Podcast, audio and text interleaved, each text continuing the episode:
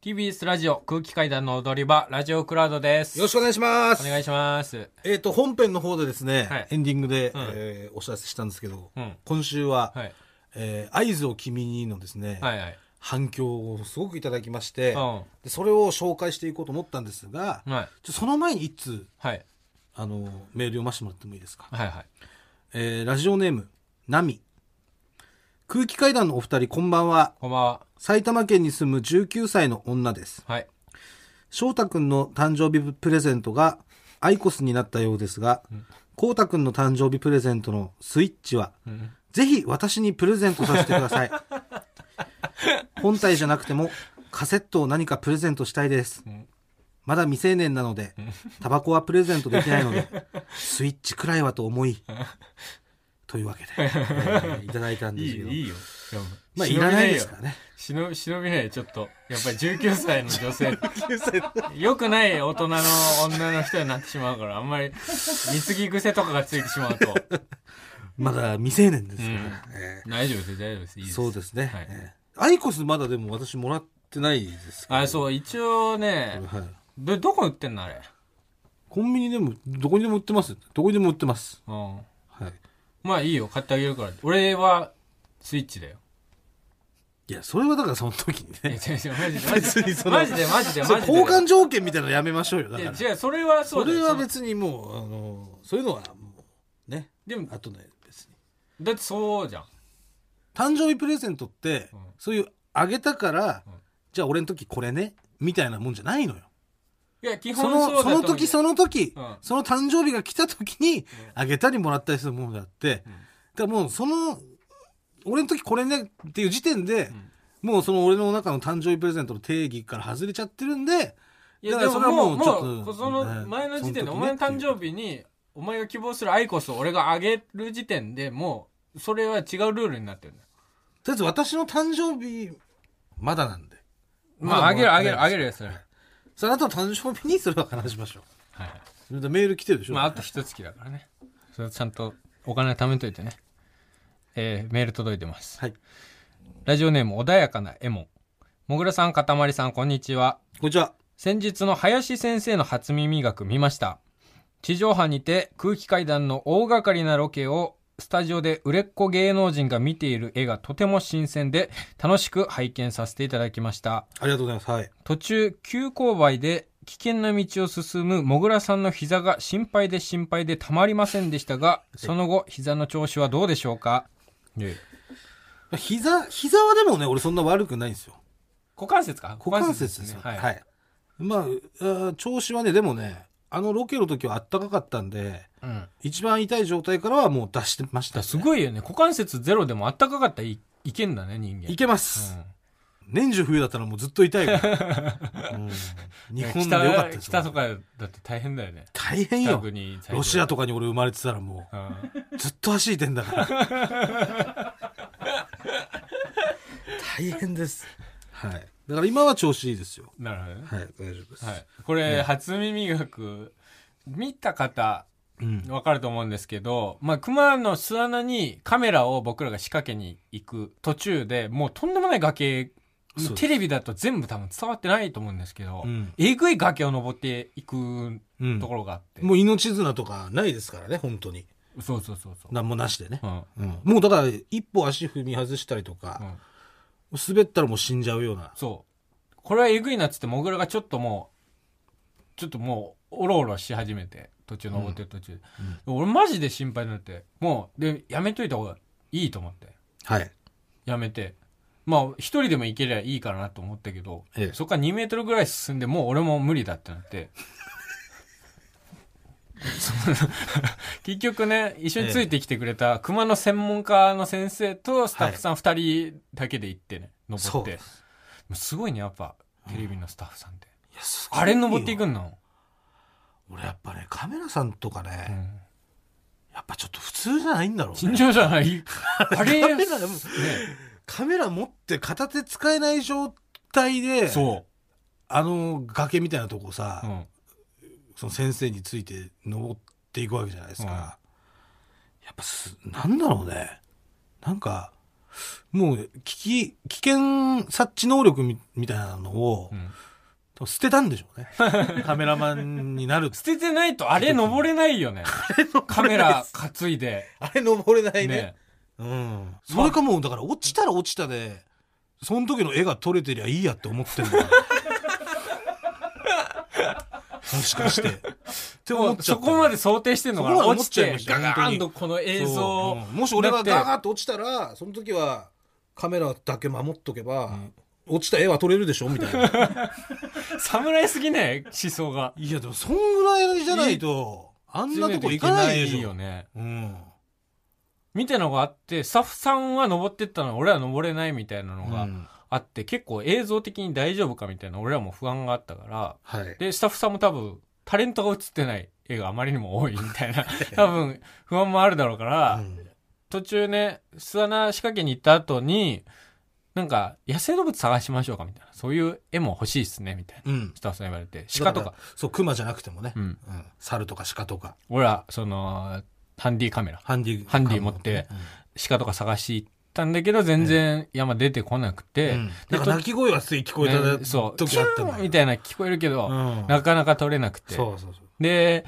途中で、じゃあ夕ご飯買いに行きましょうか、コンビニに、っつってう。ん車でね20 20分分ぐぐららい。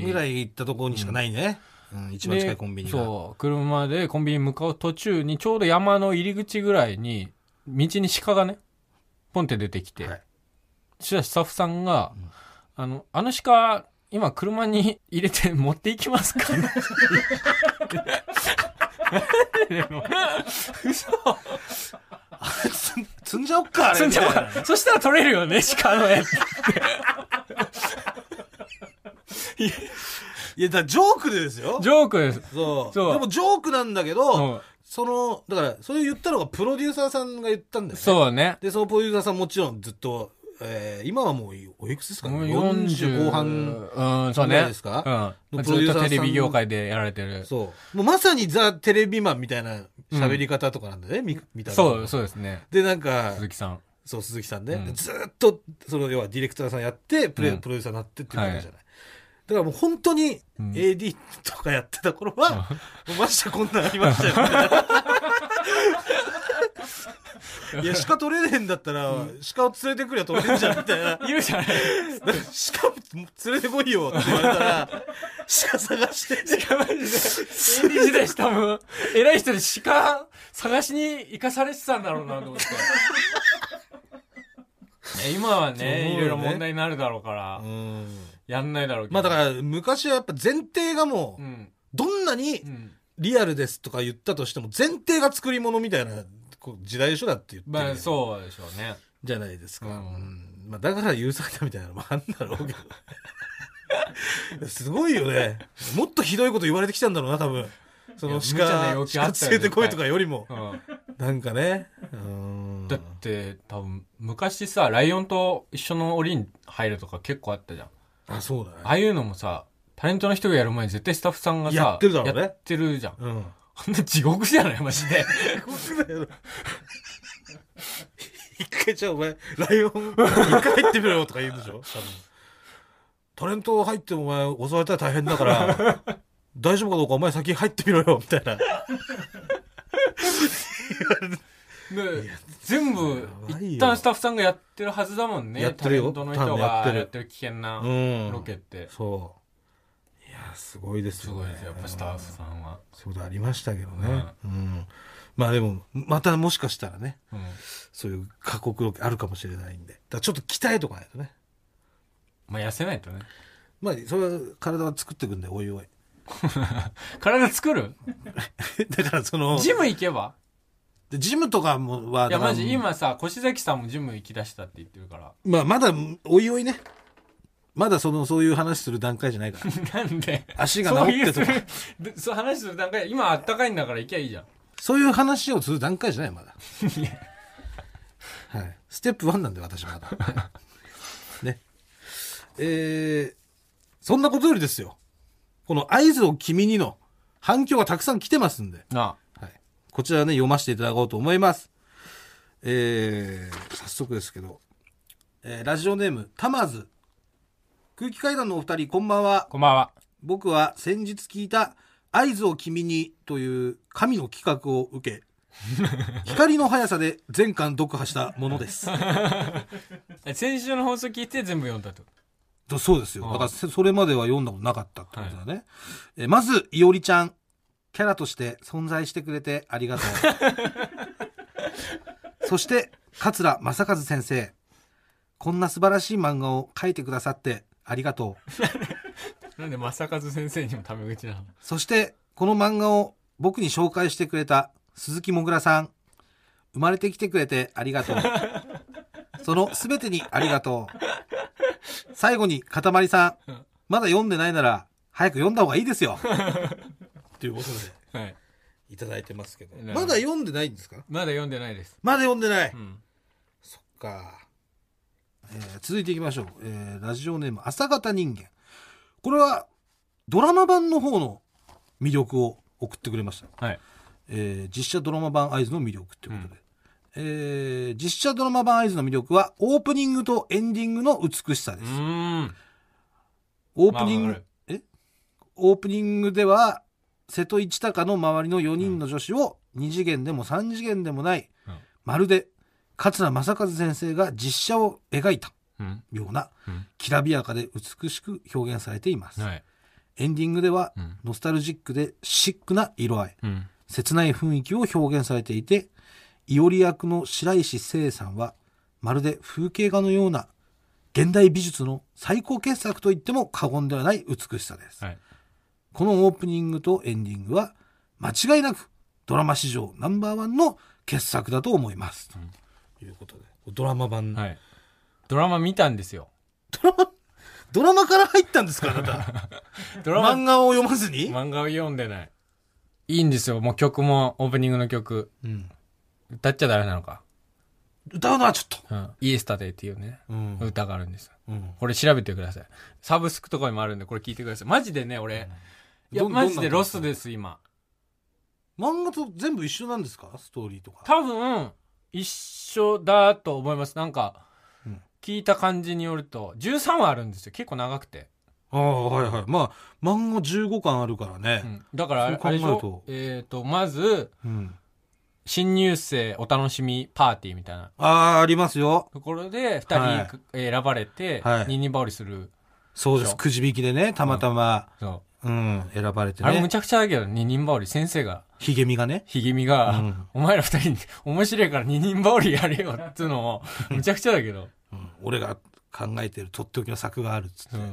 え、あって、うんで、家に、いおりが来てう、ん。で、いつきが帰ってくるでしょ。はい。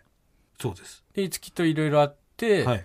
えー伊豆行ったり、はい。で、伊豆で、王様ゲームは王様ゲームあったんですよ。王様ゲームもあったんですけど、電磁波クラブやってた電磁波クラブがなかったんですよ。えだからそこだけ多こ分の、え、え、あの、伸ばすシーンや。伸ばすシーンなかった。結局、えードラマえ、だかはら、、こんなんいけないよ、グイっていう。グあのイ、グイがなかったんですよ。グイがないのグイな、あれ森崎でしょそ一応、その森崎のパンツを、う。うん。えー、市坂が下ろすっていううん。メールあったんだけど、はい。結局それをナミが見に来て、うん。お前この変態野郎っつって、逆に市高のパンツを脱がしちゃうっていう。そうなんだ。やっぱ電磁波クラブはやっぱ、ちょっと強すぎたのか な。 やっぱそう事務所 NG? 事務所 NG やるかも。さすがにうちの若手女優に電磁波クラブやらせられない。確かにあれは、吉本興業うのん芸人じゃないと夢っちとかじゃないと。 ダメだろうと。 いうことでね。えー、じゃあ、それが、じゃあ泉とかも出てくんの泉も出てきますア。イコもアイコも出てきます。えー、実写ドラマね、だからうんいや、全部見た上で、えー先週の放送聞き直したんですけど、僕、はい。マジギャラクシー賞だと思う。本当に、いや、俺は感心したよ。自分でそ何の言、ってんだ。お前、 お前も楽勝ってそうだし、もう、すごい、いい放送だったと思う。先週、うん。本当に。だから俺、正直ネタバレはいしすぎてるじゃんと思ってたわけ。うん。あ、その時はね。そうそうそうそう。もう大事なシーンも全部お前のさ、なんか、何もう、お前の再現でうん。やっちゃって会津落語会津落語言ってましたもんねあなたはそうそれ をそ、うはい、やら私は気持ちを込めてやっていたのに、そう、うんいやあれは思ってたんだけどやっぱり見たらね、うんあれはもう本当に素晴らしい導入だったしこれは意図した配慮なのか分かんないけど、お前卒業以降に関しては一切何も言及してなかったじゃないですか卒業以降はいいんだよっていううんことしか言ってなかったじゃん、そこの再現ってなかったじゃないですか、うんそれもめちゃくちゃ良かったいやだからあの卒業以降を描いてるのがすごいでしょやっぱ会津はすごいあれはあそこが山場だと思う本当にあのねうんだ二度楽しめるというかそうそうそうえだしいつきえまあ私はねうんなんといっても8時間前に入りましたからね 先週はうんいやマジでありがとうなっていう感じ、本当にに、だから見てないリスナーの人、読んでないリスナーの人、絶対見た方がいい。ネタバレなってないでしょネタバレになってないです。大丈夫ですよねあれ、まあ、なってないことはないんだけど、うんでも導入として、本当にだから先週言ってたう、んドラゴンボールで悟空勝ちますっていうぐらいのもん。ぐらいのもんだよねうん、で、結構ドラゴンボール的な出てき方なのね、あれ。なんかもっといろいろ4人出てくるって聞いてたから、うんそれがなんか複雑に今日絡み合ってっていうより、うん本当に最初五木出てきて、うん五木去って、泉出てきて、泉いなくなって、そうで、愛子出てきてっていう、本当、でもずっといおりはいいるんだけどねそうそうそう。フリーザ、セル、ブーみたいな。そうですそういう感じでどんどんあの出てきてってことですでもずっとベジータはいるみたいなベね、ジータもいるみたい な。まあれあ、は。寺谷の髪気づいたん寺谷の髪ベジータみたいでしょあれ確かに。気づきましガン上げしてるもんね。あれ、ベジータモチーフなのか。 いや、寺谷、やっぱでも、た、うん寺谷って人気キャラだったのかな寺谷どうなんんだろ寺谷、まあ、寺谷がいなかったらもう何も成立しないもんね。うあの森崎にねこれはあんまり言っちゃうとあれだけど あもどかしい なもう次のメールいきましょうはいえー、ラジオネームエスティマ号1号先週の相遣いラジコで繰り返し聞きましたはい。もぐらさんもリスナーの皆さんも選ぶシーンすべて本当に名シーンばかりで大興奮でした特にもぐらさんが選んだ「君に」のシーンとあリスナーさんが選んだ「マジなんだぜマージ」あのシーンは私も大好きです、うんそこで先週とある一点に文句を言っていたかたまりさんのためにー。はい。僭越ながらご用意させていただきましたご用意。 「君に」のシーンのいおりちゃんうん。を録音したものを添付いたしますすいません。なんでだよ。マジの私の声です。 というわけで、えー、なんと、エスティマ号1号からですね、はいあの本当に、うん。その えー自分の声を録音したものが届いていたようでス、ティマ号1号の合図落語ってことですかそれがね、違うんですよん。要は、一高うん。の役はうん、私がややっ てます。で、いおりちゃんだけいおりちゃんを、んエスティマ号1号うがんやっています。女性ですかエスティマ号は。なんと、それを、だから、くっつけた。だかうん。ら、先週俺が撮ったやつあるでしょなるほどね。あれにエスティマ号1号1号が送ってくれたやつをくっつけて、はい。えー一本の作品にした「君にうん。」があるとはい。あの、電車のシーンはがい。小崎さんがそれ作ったということなんで終われ。それお聞きくださいやった。どうぞ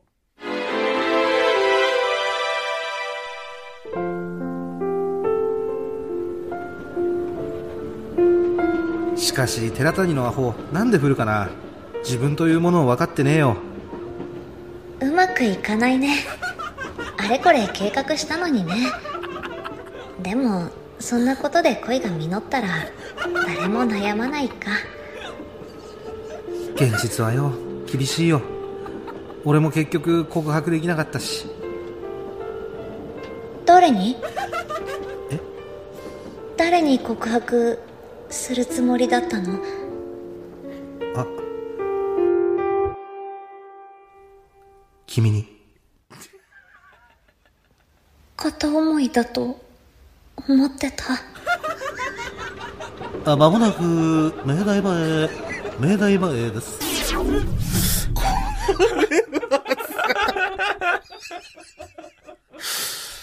成しましこれはたね。完成だ。すごいな。すごいよ。うん。何エスティマ号1号はなんかその、何声優さそんとうかやってんの声優さんとかやってんのなんか。ちょっと思ったのと違ったな。なんかうねん、本当にあのパソコンとかのゲームで全そうね然。流れるような声でしたそようね。ね、本当に声質とかも。えなんか下手したら男の人がもうおふざけで送ってきてるのかなと思いましたけど。いやもうリアルに。マジで。リアルな、その、いおりちゃんの いおりちゃん。うん。あの、片思いだと思ってたのところうんは、あれ選手なかったですよね。それもだから足してくれたこといによや、って、そ、そうよね。片思いだと思ってたが、うんまで、片思いだと思ってたが、OK のね。そうだねえーセリフですから。いや、すごいですよ、これ。これはちょっと、どんどんやっていきたいですね、こういうこと。 マジで別に全然流さないからなんか送ってきてほしいな。あれもよかったな、あの、えーなんだっけな。来ないかと思ったじゃないかっていう、あのね、うん卒業旅行で伊豆行った時に、うん。市高は、うんもうよりちゃんが行かないんだったら行かないみたいな感じになってたけ行かないっつっど、てそのなんかこんにゃくの意思で行っちゃったら、よりちゃんもいて、うん。来ないかと思ったじゃないかとか、うん。あのー、よりちゃんが、うん。なんか待ち合わせしてたかなんかで、一太が寝坊して、そしたらい家に来て、うん。寺谷と一緒に。うんで、ドア開けたら、1時間も待ったんだぞ。ああ、はいはいはい。序盤ですね。そう。うん。あのさ、言葉遣い。うん。あれ、なんか流行る気がするんだよね、俺。可愛いじゃん。なんか90年代のさ、うん。感じというか、でも90年代のいつトラのン、ない1時間も待ったんだぞのとこうん、じゃあそれをえースティマ1号に送ってもらおうかじゃ あそこね。う、うんん。じゃあこ1れ時間聞きもたいっ待っすたんだぞのとこです。うん。だ起こしに行くとこね。そうそうそうそう、来うてん、家来て1時間も待ったんだぞと、うんえー来ないかと思ったじゃないか。のとこうね。ん。じゃあお相撲のとこは。ああ、お相撲もね。お相撲もお願いしましょう。お願いしすぎじゃないうん。大丈う夫ん。時間があればねうん。そうね。愛子の、あれも好きだったなう。んあの、これ以上優しくしたら好きになっちゃいますよ、生徒さんのことっていう。ああ、そこうね。ん。ああ、私本気になっちゃうんでっていうね。ん。うんまあ皆さん、だからもし、本当に暇で、ん今日何もやることねえなっていう、でもなんか、なんかこのまま寝んの嫌だなっていう時 に、あのー、誰役とかでもいいんで、で、もう漫画も、もう、俺の好きな漫画あったら何でもい い。なんでじゃなくて も。あの、 録音して、送ってください。うんあ確かにいいね。本当暇な時ね。うん。うん。ああ、やってほしいな。はい。お願いします。お願いします。はい。そしてもう一通、えー、メール来てるんで読ませてもらおうと思います。はい。えー空気階段の踊り場ご担当者様、お世話になります。私、スカパーの幼いと申します。んスカ、スカパーの方。スカパーの方です。ジャンプ原作の合図のドラマ化につき、はい。プロデューサーを担当させていただきましたものです。マジ。マジプロデューサーさん、リスナー、プロデューサーさんマジ え、聞いてくれたんじゃない合図特集やるぞっていうやるので。からっていうので。うんああ、ありがとうございます。えー30日放送のラジオを聞かせていただきました、はい。えーとても面白かったですはい。劇伴も使用してくださりありがとうございます私ももともと会津の大ファンでドラマのプロデューサーとなってから実写化が念願の夢では集英社さんあ。はい。桂先生のご協力もあってうん実現させることができましたはい。現在も Amazon プライムや Netflix、うん。 DTV などうん。配信サービスで視聴が可能となりますはい。今回の放送を拝聴させていただきはい。何かドラマとコラボができることはないかなと思い、はい。ご相談のためメールさせていただきました。んおおドラマについてはうん。 2018年放送のため、はい撮影は終了しているのですが、はい。今の若手俳優たちで撮影していることやはい。実写なので、はい。かたまりさんにも魅力が伝わりやすかったりするかな、うんなど思いまいしや、た、マジで伝わりましたよ、幼いさん。えー原作をリスペクトしたキャストスタッフで、はい原作に忠実に制作しましたので、うん。もぐらさんのような原作ファンにも喜んでいただけるのではと思います。はい。ぜひこの愛遣いがこれで終わることなく続いていけるよう、うん何かご協力できることがあればと思っています。お気軽にご連絡ください。何卒よろしくお願い申し上げます。と。うわ、すげえすごいですよアイスのドラマのプロデューサーさんかいや、らマジでありがとうございますですよ。ね、幼いさん。いただいて。あんな作品を作っていただいて。で幼いさんも会津の大ファンうんうんうんですからもともとね、はい。そう桂先生もこれすごいドラマだっていうのはうん。ね、おっしゃられてるわけで、うん。じゃあもう俺とねエスティマ号1号版のん会津を、 撮っていただいてい無理だろ、ヒゲすぎるだろ。ヒゲみだったらいけるよ。ヒゲみだったらぴったりじゃない。や俺1だからねダメだよ。無理だよ。でエスティマ号1号と俺が二人羽 織して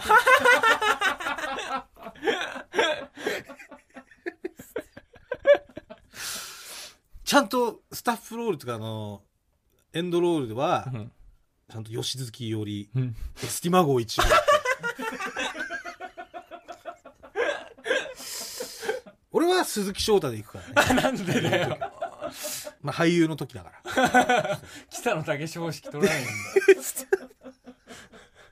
え、どちらかというと、エスティマ号1号の方が軍団さんっぽいけど。吉田スキーより、エスティマ号1号って、かにね。ええその時、たけしさんが、エスティマ乗ってたのかなみたいなね、入ってきた時にとかね、思っちゃい、えええー、すい。ごいな、プロデューサーの方が聞いてくださったんだ。はい。えまあでも、ラジオ、あ、ラジオじゃないドラマ見たんだもんね。えうん。じゃあ何か機会がありましたらね、ぜひこあちらぜも、ひ、よよろしくお願いします。ろしくお願いいたします。うんはい。まあ、たくさんね、他にも、あの、合図のね、はい。まあ、合図を君にの反響をいただいてるんですけれども、んえーちょここでですね、んコーナー、ちょっとやらせていただいてもよろしいですかコーナー、はい。クラウドで、はい。コーナそれではコーナー行きましょう新入社のコーナーー。なんだっけ、これ。なん というわかけ、で、なんだっけ。えーこちらのコーナーはですね、うん。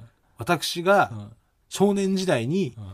発見してね、うん親父から、んこれタランチュラだと言われたあ、なんか、あそう巨大雲。モでけえ雲は、その雲は本当にいることを証明するというコーナー。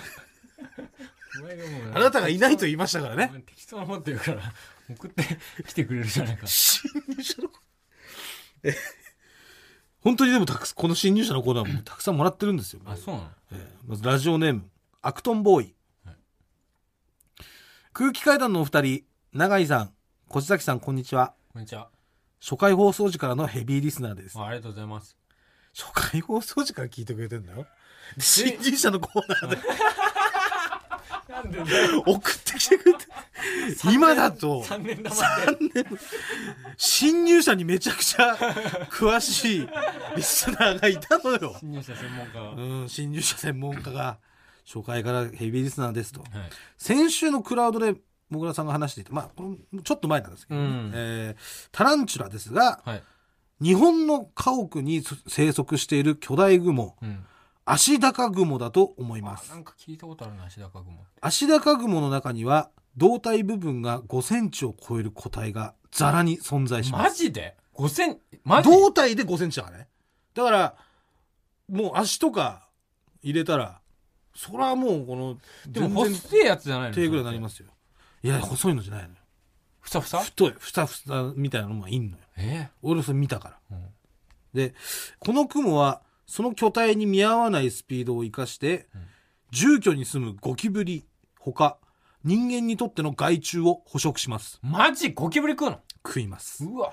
え臆病な性格で人間には一切害を及ぼしませんが、ん昔からゴキブリがたくさん出る家にはセットでアシダカグモも登場すると言われは液中として敬意を込めて虫ファンの間では軍曹などと呼ばれたりもして いますあ。あ、いい、いい虫ってこと生きてそるうってです要は利益の虫と書いてうん液中、えー市販もされているのではい。理由のわからない虫刺されに苦しめられているモグラ家でもうん。一匹放し飼いにしてみるといいかもしれません。 かたまりさん、はい。もぐらさんの誕生日プレゼントにいかがでしょうか な あ、雲ね。るほどね。だから、やっぱいるのよ。売って、売ってるの売ってるって書いてあるけどね。はでも、野生で全然いますからね。俺が見たことないけ。俺はどな見たこと確か早かったかもな、動き。怖っほんとふさふさしてるよ。タランチュラみたいな、うん、タランチュラみたいな。そう。出てきます。まあ、でも食うんだねうん害虫そうそをう害虫を食べてくれんだって。あーそまあ、雲って大体なんかいいっていうよね、うんなんかそういうの食べてくれるから、あそうだ、俺が、だから、モグラ家で、うんその、謎の虫刺されが起きてて、うんその原因、一体何の虫なんだと。うん、。それが侵入者の元だよねああそうかそうかまそずれ。何か知らない得体の知らないもの にそうそう。食われてるんじゃないかそっう、てい一体これは何なのか、教えてくださいっていうああ。それプとプラスして、俺のその、小さい頃にでかい雲を見たっていう、ああその話があったんだ。そうかそうそうそう。で、それが両方。一石二鳥じゃない一石二鳥ですそれその雲ちっちゃい頃見た雲も分かったし、うんその雲がさらに退治してくれるって確かにね。うん。まあ、しかもね、これまだメール来てますから。えーラジオネーム、ケビンは一人ぼっち。先週、ラジオクラウドにて、もぐらさんがおっしゃっていた、山崎のアンパンほどの大きさの雲を見た、というお話ですが、気になったので、山崎のアンパンを買い、測定してみました。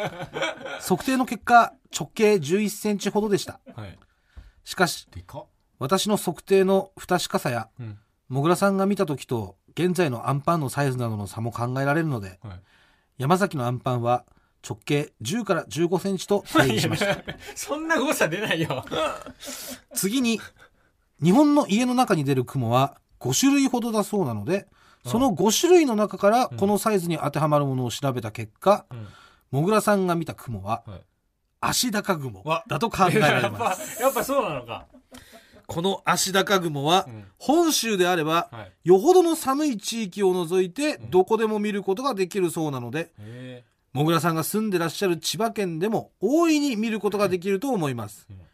画像も添付させていただきましたので、もしよろしければそちらも見ていただければと思いますうん。長文失礼いたしましたえと。はい、こいつです。それ見して見して 私が見た、この雲は。あこれえでうわでかっでかいでしょこれはこれ怖いなこれ、胴体、それ5センチとかあるんだよ。うん俺持ってるあ全然細くないブリブリだブリブリでしょ、んもうタランチュラでしょこれ。タランチュラだなこれはタランチュラなんうですよわこんなん出んの家に出る、家に。たまったもんじゃねえな出ました。ええこれ侵入者認定でいいですかねいいよありがとうございます俺も一個ね一個これパッと思い出したこれ見てええなんか子供の頃にむっちゃでかい蝶々入ってきたの家にうん。で母親がね「えむちゃむちゃでかい蝶々いる」って言ってうん。 「あ与那国さん与那国さん与那国さん確か与那国さん与那国さんっていう蝶々そのがそその蝶々のことを与那国さんだよってそのお母さんが言ったってこうそうそと萌ちゃんがうそうあこれあそうそうそうそう与那国さん与那国さん与那国さんこれなんか調べたんですけど、ん日本いあの沖縄にいるんですよね与那国さんそううんあ確か与那国っていうね島がねありますもんね日本にかけて幅広く分布してるいや全然いるじゃんじゃあ岡日山に本が分布の北限にあったえいるのか出ていた与那国さんだ 与那国さんって言われたけいやそんそどんなんじゃ侵入者には認定 できませんわなんかね与那国さんって言われてそんなのうん友達の口からとかも聞いたことがないから自分で調べてでもそんななんか日本にいない虫だったっていう記憶があったんだよいや全然出て全きて然たじゃん岡山にも出る可能性がある虫だった からでしょ解決もう何でもない侵入で者もにめちゃめちゃででかかったんだよな俺さそうだ一回これも俺家で見たことあるんだけど、ん真っ白のうんムカデみたいなの見たの俺えすげえ白くて、うんで足めっちゃ入っ確か生えててムカデむみたいななんかねワームっていうさ釣りに使うさ釣り用のあの餌プリプリのゼリーみたプリプいリのなやつあるでしょ、うんなんかあれあれの透明みたいな感じの質感でうん足いっぱい生えてて毛みたいなのもうわーって生えてて、うんただそれ真っ白だったのでそれ俺見たんだけど「うわ何あれ!」って言って、でそしたら母親がなんか「ほっとけ!」とか言って なんでだよ。なんでだよ。 「そんなのそんなもんどっか行くわ!」とか「ほっとけどっか行くんだ!」とか言ってでそっから確かにそいつ、ね、そっからね、ん俺の前には姿現してないんだけどね、もしかしたらねそいつがまだ家にいるかもしれない。ちょ、また、それ俺が見たのはね、もう、1年前ぐらいだったかもしれなあ、い。最近なんだ。うん。子供の頃じゃないんだ。子供の頃じゃない。でそいつの情報もね、ぜひ侵入者のコーナ ーまでいただけたらと思います。うんというわけで、はいえー以上になりま すけど。まあちょっと合図のドラマ版はね、俺も見よう。あ、見た方がいい、マジで。えっとね、ネットフリックスとアマゾンプライムでもある。まあどっちもね、うん。まだ入れてないから。まあ入った時に見さ見させてもらいます。うん俺漫画読もちょっと楽しみだな、う。うん。はい。ありがとうございます。いや、本当に素敵な時間をありがとうございました。あの、幼いささえさんそうだん。うん。桂正和先生も。はい。本当に。ありがとうございました。ありがとうございました。来週も聞いてください。はいさよなら。さよなら